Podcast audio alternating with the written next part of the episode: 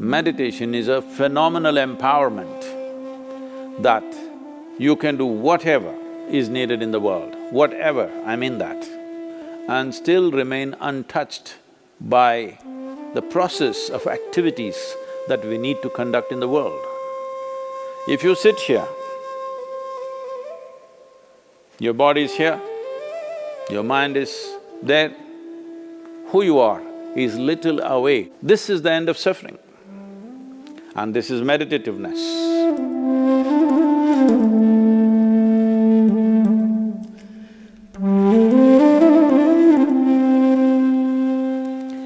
Namaskaram.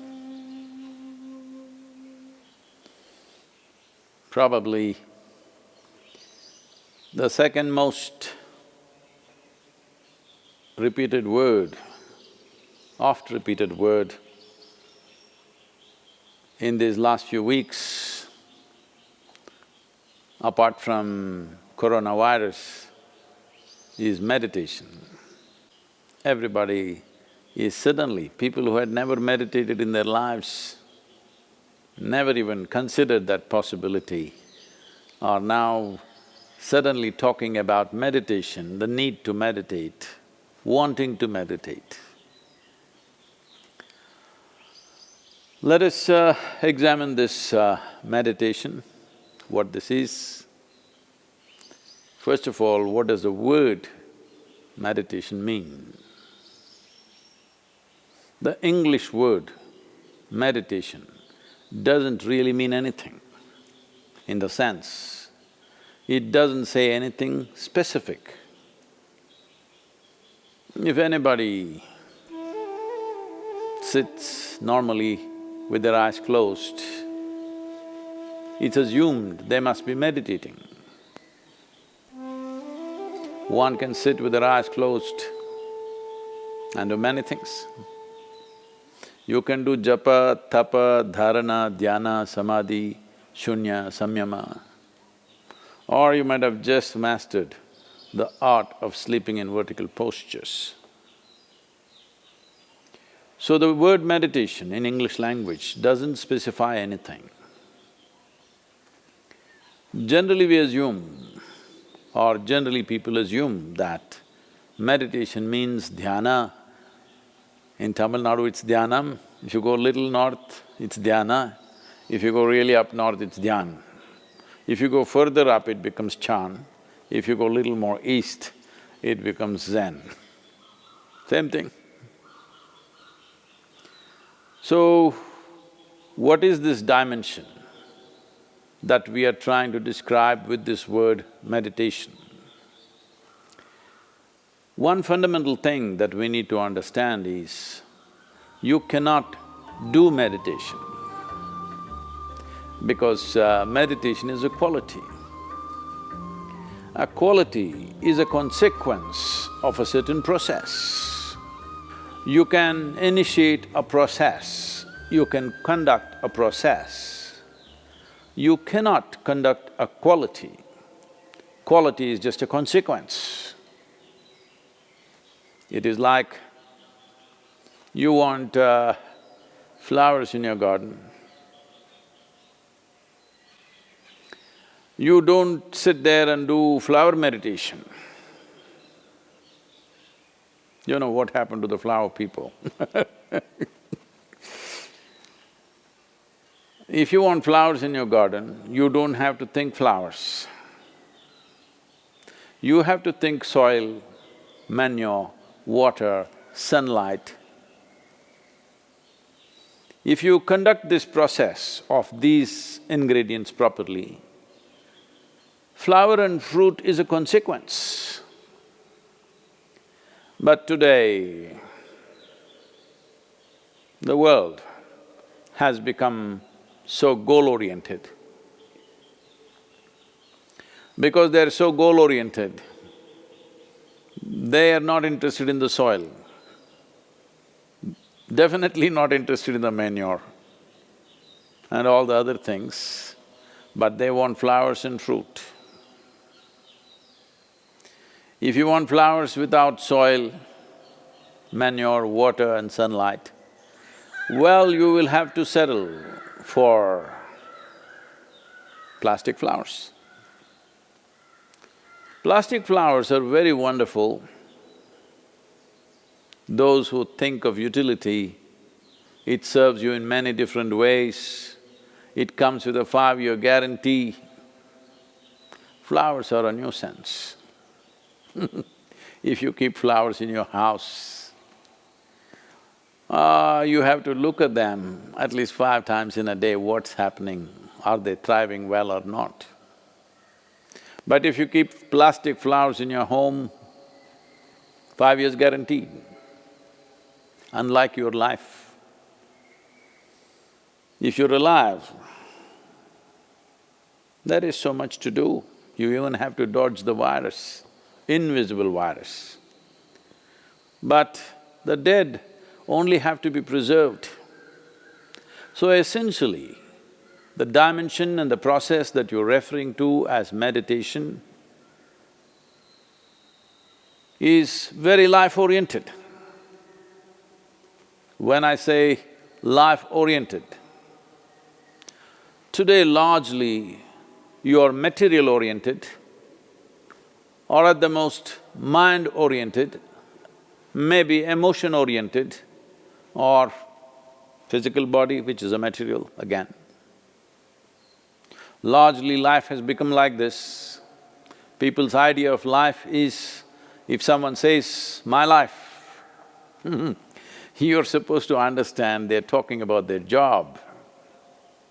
They're talking about the economic condition in the country or in the world, about their car, maybe about their dog, sometimes about their husbands or wives. It could be anything. But the only thing that's truly life is what is throbbing in this, this is life. Rest are arrangements that we have made, hoping that these arrangements will allow us to enhance our life. Whether it's education, career, relationships, marriage, children, wealth, whatever. All these things one is after only in the hope that it will enhance our life. As you know, most people, instead of enhancing their life, largely get entangled with these accessories. Accessories have become larger than the life process. Well, I think in a very cruel way. The virus is bringing focus on the life. You suddenly understand your expensive home has become a prison. Your expensive car is as good as junk because you can't drive it, at least for some time. And right now, the world is in a situation where we do not know how long, how long will it take before you're back on the road and swing around a little bit in your automobile? You're not… you do not know. So now naturally a whole lot of people are asking all over the world, how to meditate, what should I do? As I said, you cannot meditate but you can become meditative because it's a quality. If one cultivates their body,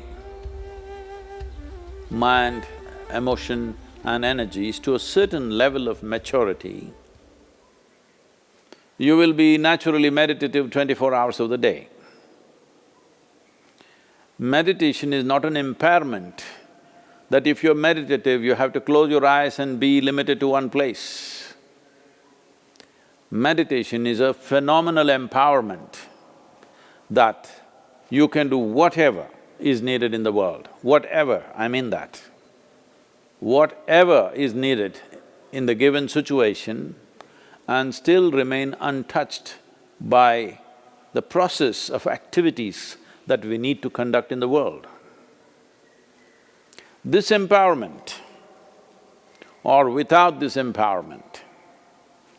In fact, a human being is crippled because if what you have to think, feel, understand and act in the world is going to rub off on you in such a big way, naturally you will hesitate to do what is needed. Naturally you will avoid doing things that need to be done. In a way, the moment you are in a state where your own activity and the activity of the world around you and the activity of your mind and your emotion, once they're impacting you every moment of your life, then in some way you will cripple yourself because naturally you would want to keep the scale of your life very limited because activity, thought, emotion, involvement with life can cause enormous amount of suffering. Once there is fear of suffering, knowingly or unknowingly, you will limit the scope and possibilities of your life. Meditation means just this, in a very simple way if we have to put it. If you sit here, your body is here, your mind is there, who you are is little away from these two dimensions of physical body and mental accumulations. These two accumulations of body and mind, if a little space arises between you and this, this is the end of suffering. And this is meditativeness.